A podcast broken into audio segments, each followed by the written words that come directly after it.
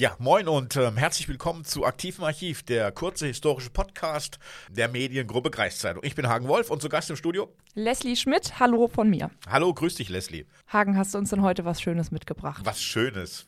Nee, leider nicht. Ich weiß, du magst gerne schöne Geschichten, Ja. lustige Geschichten, aber die Welt besteht ja nicht nur aus Heidi da und tralala. Ja, das zeigst du uns ja immer wieder. Ja, leider, ja, okay, hast recht.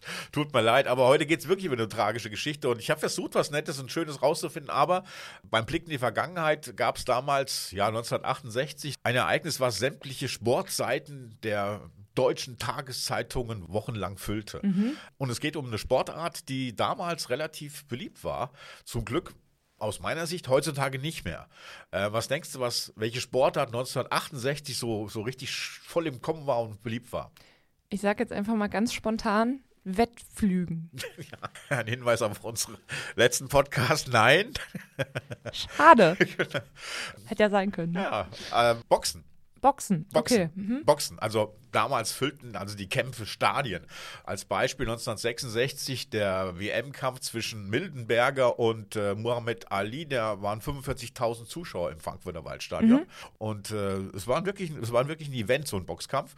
Und Boxen war auch für viele Junge, die etwas aus ärmlichen Verhältnissen kamen, junge, junge Männer, äh, so eine Art Möglichkeit, sich ein bisschen rauszuboxen. Und ähm, ja, ein bisschen Geld zu verdienen und so weiter. Rauszuboxen. Ja.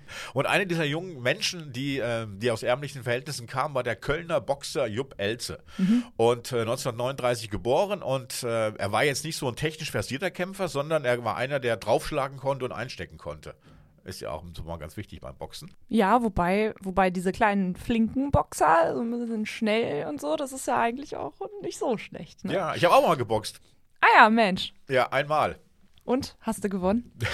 Also ich denke jetzt so, du hast vielleicht einmal geboxt und hast gewonnen, hast gesagt, ich beende jetzt meine Karriere als Boxer mit, mit, äh, mit nur Siegen. Nein, ähm, ich habe ich hab so einen kleinen Flinken gehabt. Also ich war echt größer als er und der war ein Kopf kleiner als ich, Tatsache.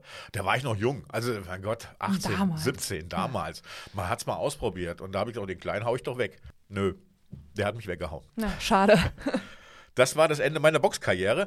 Zurück zu Jupp Elze, also deutscher Boxer, ähm, hat sich hochgeboxt und äh, er hat äh, 1966 wurde er deutscher Meister. 25.000 Zuschauer haben dazu geguckt im Kölner Müngersdorfer Stadion und dadurch hat er auch die Chance gehabt äh, auf einen Europameisterschaftskampf.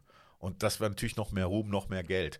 Und am 12. Juni 1968 kam es zu diesem Europameisterschaftskampf zwischen ihm und dem Italiener Juan Carlos Duran. Und ähm, der fand in Köln statt, 5500 Zuschauer ausverkauft. Und beide Boxer haben sich diesen Kampf wirklich ohne Ende geprügelt. Und es ging 15 Runden lang und äh, Jupp Elze stand kurz vor Ende dieses Kampfs, war auch nach einem Punktrichter wahrscheinlich vorne, also man sah ihn vorne. Und er hätte eigentlich nur diese letzte Runde noch überstehen müssen. Allerdings traf ihn nach einer längeren Schlagkombination ein Schlag seines Gegners in der letzten Runde, in der 15. Runde am Hinterkopf. Jupp Elze ging zu Boden, benommen, rappelte sich so langsam ein bisschen auf, hat die rechte Hand gehoben. Das war, glaube ich, ein Zeichen damals, dass man aufgeben wollte. Äh, der Kampf wurde beendet. Jupp Elze ist in seine Ecke getorkelt und dann äh, wurde er bewusstlos und fiel ins Koma. Ähm, er ist dann sofort ins Krankenhaus transportiert worden. Nach 25 Minuten nach diesem Kampf lag er schon auf dem OP-Tisch. Die Ärzte öffneten seine Schädeldecke und äh, aber es war zu spät. Eine Hirnblutung ähm, hat dafür gesorgt, dass er ins Koma fiel und er ist auch nicht mehr aufgewacht. Und ähm, er ist dann am, acht Tage später, also nach diesem Kampf, gestorben. Und interessanterweise hat man dann auch seine Leiche obduziert. Bei dieser Obduktion kam raus, dass er gedopt war mit drei verschiedenen Substanzen, darunter auch das Dopingmittel Pervitin. Das war im Zweiten Weltkrieg unter anderem auch bekannt als Panzerschokolade. Ja, das kenne ich auch. Das haben Echt? doch die, ja, Panzerschokolade. Die, das haben die ähm, Wehrmachtssoldaten bekommen, Ja. ähm, damit die im Krieg länger durchhalten. Ähm, also damit die, ich glaube, ich glaube, die haben Panzerschokolade bekommen, aber ich meine auch irgendwie sowas wie Kokain so in der Art, das gab es auch. Ähm, das haben die bekommen, damit die im Krieg länger äh, durchhalten, damit die äh, mehr draufhauen können. Ne? Genau, Und nicht also- so merken, dass sie vielleicht kein Essen haben oder dass sie total am Ende sind. Ja, also das ist genau dieses Pervitin, das steigert die Leistung und Konzentrationsfähigkeit und nimmt noch so ein bisschen die Angst. Das Blöde daran ist, es verhindert, dass der Körper auch seine eigenen Schutzmechanismen aus, aufbaut.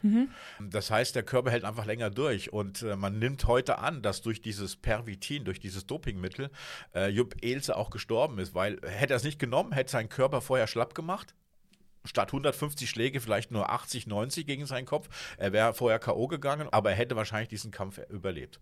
Dann hat er das wahrscheinlich gar nicht, oder er, der Körper hat es nicht so richtig gespürt, dass da so eine drastische Verletzung genau. war, ne? Durch, mhm. durch dieses Dopingmittel einfach. Ja. Und äh, daher gilt auch Jupp Elzer als der erste deutsche Profisportler, der wegen Dopings gestorben ist.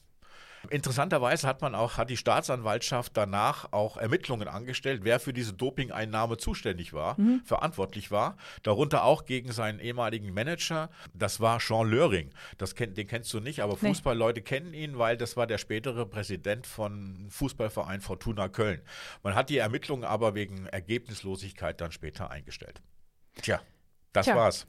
Tragisch, sehr tragisch. Ja, ich hoffe mal, das nächste Aktiv im Archiv wird äh, wieder etwas freundlicher, oder? Ja, das hoffe ich doch auch. Wir hören uns 14 Tage wieder. Bis dann. Bis dann.